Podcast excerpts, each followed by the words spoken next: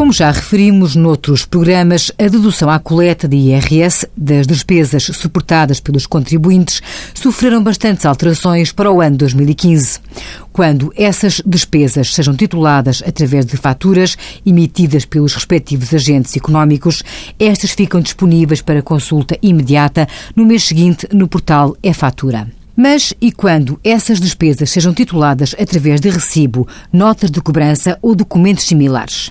Na realidade, existem determinadas entidades, como estabelecimentos e clínicas hospitalares, instituições de ensino e outras entidades, que podem estar dispensadas da emissão de faturas, pelo que apenas procedem à entrega de recibo ou de outro documento similar por cada serviço que prestem ao contribuinte.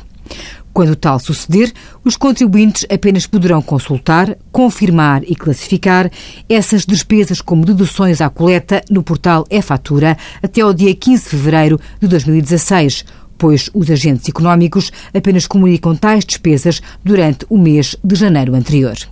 Envie as suas dúvidas para conselhofiscal.tsf.occ.pt.